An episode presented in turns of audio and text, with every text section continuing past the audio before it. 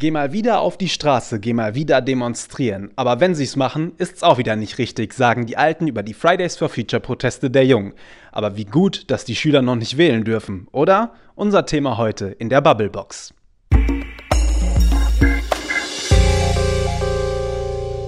Maike, Frederik. wie geht's dir? Gut. Warst du heute schon demonstrieren? Noch nicht. Aber es ist ja auch schönes Wetter. Es sieht gar nicht nach Klimawandel aus. Ich glaube schon. Es ist, ich ich glaube, es ist wieder mal zu warm für die Jahreszeit, oder? Was haben wir denn? Wir haben März. Ja, das könnte sein. Fridays for Future ist heute das Thema in der Bubblebox. Ja, finde ich gut. Wenn du noch Schülerin wärst, was würdest du am Freitag machen? Ich würde natürlich mit de demonstrieren. Also ich war früher auch einfach Chefredakteurin der Schülerzeitung. Allein schon aus äh, journalistischem Interesse wäre ich natürlich ganz vorne mit dabei gewesen. Selbstverständlich.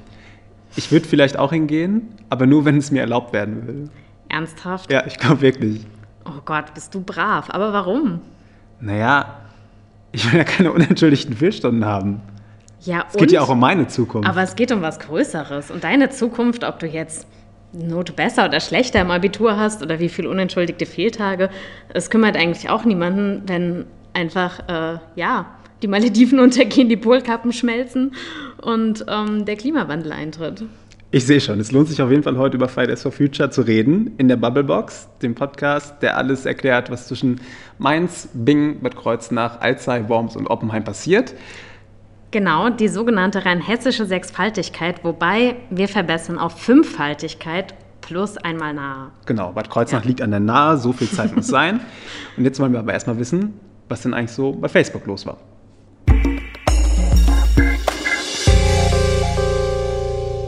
Für sowas muss man sich auch nicht beurlauben lassen. Es ist einfach nur wichtig, dass Sie für Ihre Sache einstehen. Ich schreibe gern jeden Freitag eine Entschuldigung für mein Kind, wenn es sich so für seine Zukunft engagiert. Wenn man es ernst meint und nicht nur den Anlass zum Schwänzen nutzen möchte, dann könnte man es ja auch nachmittags machen. Am besten an solchen Tagen wichtige Tests und Arbeiten schreiben und bei unentschuldigt 6. Punkt.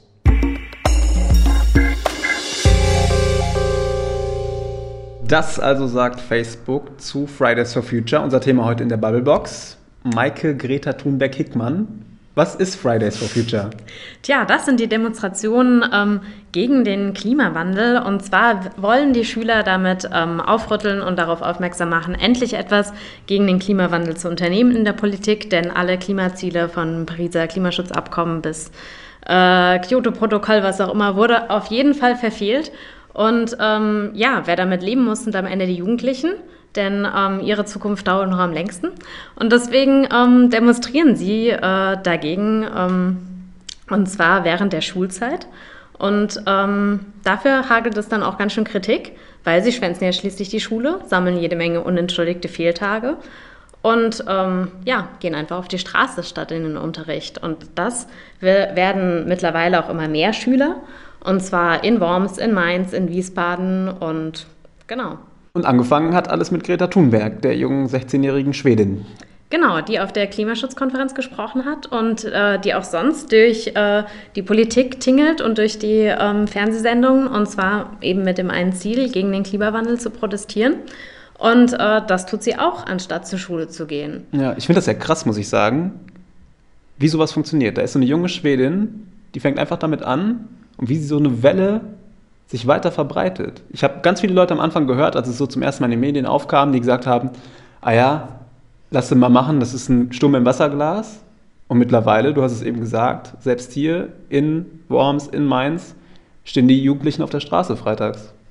Ja, ich glaube, ähm, dass das wirklich so eine Eigendynamik entfaltet, weil die Jugendlichen einfach gemerkt haben, sie haben auch eine Stimme. Sie kriegen auch wirklich sehr viel Aufmerksamkeit, einfach dadurch, dass es was Besonderes ist, wenn da eine 16-Jährige steht und eben nicht jemand 60-Jähriges. Und ähm, das entfaltet einfach nochmal eine ganz andere Strahlkraft. Und ich glaube, die Schüler und Schülerinnen hier merken auch einfach, wenn sie ähm, aufstehen und ihre Meinung sagen, dass sie dann eben auch einfach gehört werden.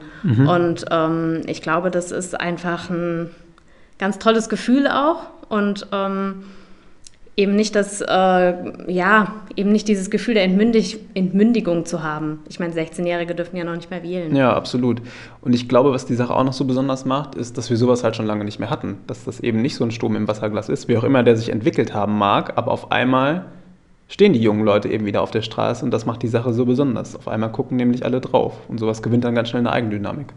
Ja, das stimmt. Und zwar sind es nicht nur einfach ähm, Studenten, was man vielleicht irgendwoher schon kennt, sondern es ist einfach eine noch jüngere Generation, die man eigentlich schon irgendwie so in die sozialen Medien ganz verloren geglaubt hat.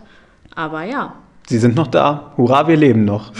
Immer diese Jugend. Ja, immer diese Jugend. Um mal alle Plattitüden fürs Phrasenschwein rauszuhauen. Wir wollen jetzt mal ein bisschen gucken, was hier in der Region so los war, weil auch hier gehen die Leute freitags auf die Straße, die jungen Leute, äh, unter anderem auch in Worms. Und da ist gerade unser Volo-Kollege Pascal Schmidt vor Ort. Und den haben wir einfach mal gefragt, was denn in Worms so los war. Und das erzählt er uns jetzt in der Bubblebox.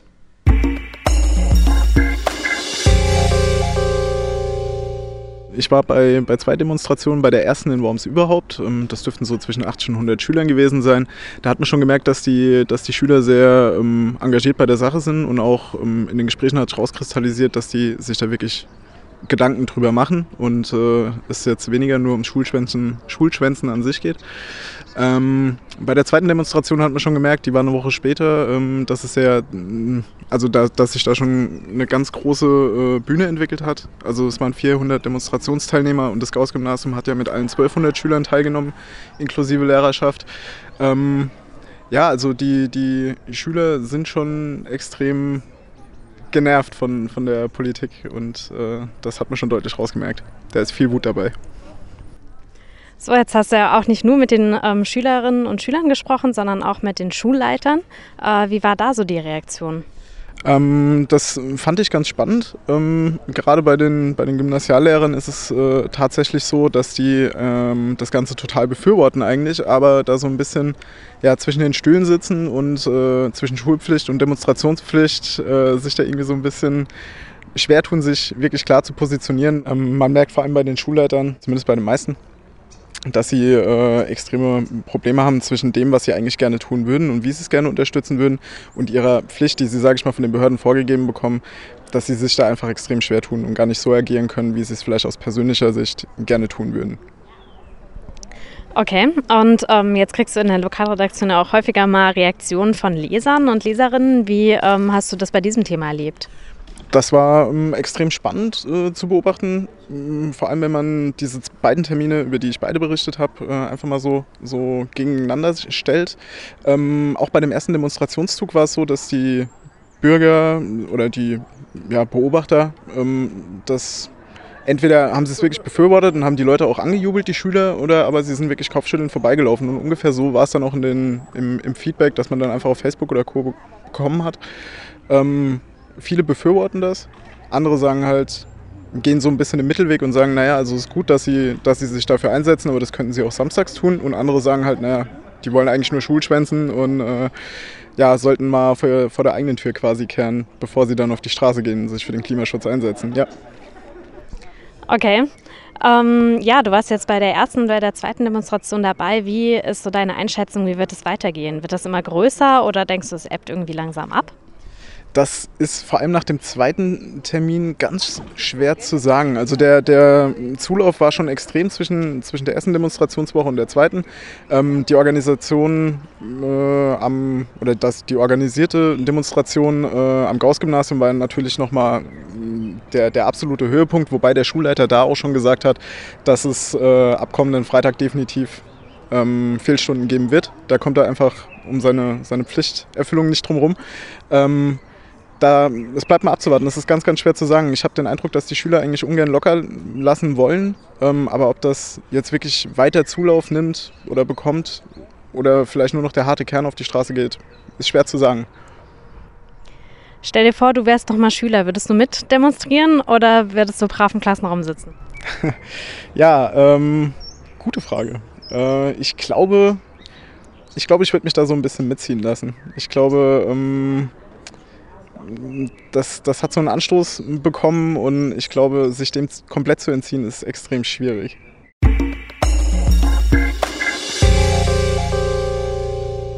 Das war also unser Volo-Kollege Pascal Schmidt hier in der Bubblebox, der gerade unterwegs ist bei der Wormser Zeitung und sich die, sich die Fridays for Future Proteste mal vor Ort angeschaut hat.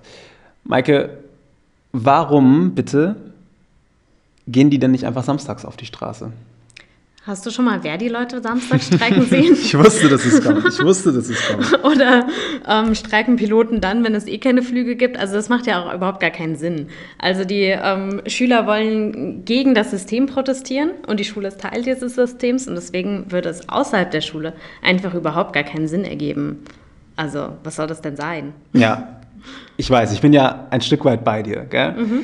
Ich glaube, das Problem für viele Schüler könnte sein, weshalb ich auch am Anfang gesagt habe, ah, es geht ja auch um meine Zukunft, dass wenn Leute auf dem Zeugnis sehen, da stehen unentschuldigte Fehlstunden, dann ist das vielen Erwachsenen erstmal egal, ob da die jungen Leute fürs Klima demonstriert haben oder ob die einfach Schabernack gemacht haben in der Zeit. Ich glaube nämlich, bei vielen Erwachsenen ist dieses Thema einfach nicht so präsent und für die zählt dann eben eine Arbeitseinstellung und nicht Haltung. Ähm, je nachdem. Also ich meine, würdest du tatsächlich jemanden nur nicht einladen, weil er ein paar äh, Fehlstunden zu viel auf dem Zeugnis hat? Also ich glaube nicht. Dann fragst du vielleicht danach und wenn dann die Antwort kommt, hey, ich hatte den Mut, diese Tage zu ähm, kassieren, weil, es, mhm. weil ich ein politisches Anliegen hatte, das ich zu vertreten hatte, dann mhm. würde ich sagen, den würde ich viel lieber anstellen als jemand mit null Fehltagen, der einfach nur konform das gemacht hat, was ihm gesagt wurde. Sollte man meinen, ja. Hoffentlich ist es so. Ich glaube, da sind wir sogar auf einer Linie.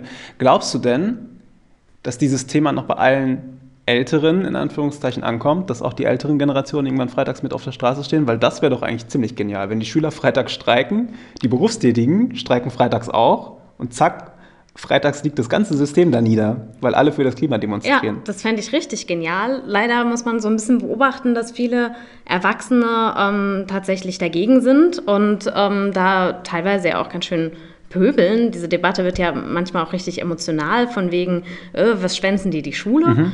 Und ähm, ja, das, äh, ich habe so ein bisschen das Gefühl, das wird auch deshalb so emotional gefühlt, weil eigentlich selbst bei dem eingefleischtesten Gegner ein bisschen Schuld und Scham dabei mhm. ist, weil die Schüler eigentlich einfach recht haben. Ja, das glaube ich auch. Ähm, ja. Ist so ein bisschen Neid, oder? Ja. Eigentlich ja, wären genau. sie auch gerne selber noch mal jung und würden freitags mhm. schwänzen es ist ja gar kein Schwänzen. Ist es Schwänzen, wenn man demonstriert? Ist das Schwänzen? Eigentlich nicht, es ist Streiken. Und Streiken ist nicht Schwänzen. Und Streiken ist nicht Schwänzen. Schwänzen wäre Schabernack treiben. Also allein schon dieses Wort Schabernack, also ich glaube, ich glaube, das verwenden genau die, die Älteren. Also, die sagen, es wäre doch flott, wenn die samstags morgens demonstrieren würden. genau, richtig geckig. Ja, okay. Und genau deshalb, weil ich eben denke, dass, dass eigentlich jeder denkt, okay, die Schüler, die Schüler haben ähm, da eigentlich recht, denke ich, wäre es wichtig, die ähm, Schüler nicht nur, äh, ja, nicht nur die Schüler ernst zu nehmen und mit ihnen vielleicht sogar Solidarität zu bekunden, wie es ja auch einige Politiker inzwischen mhm. tun, sondern auch wirklich ihr Anliegen ernst zu nehmen. Mhm.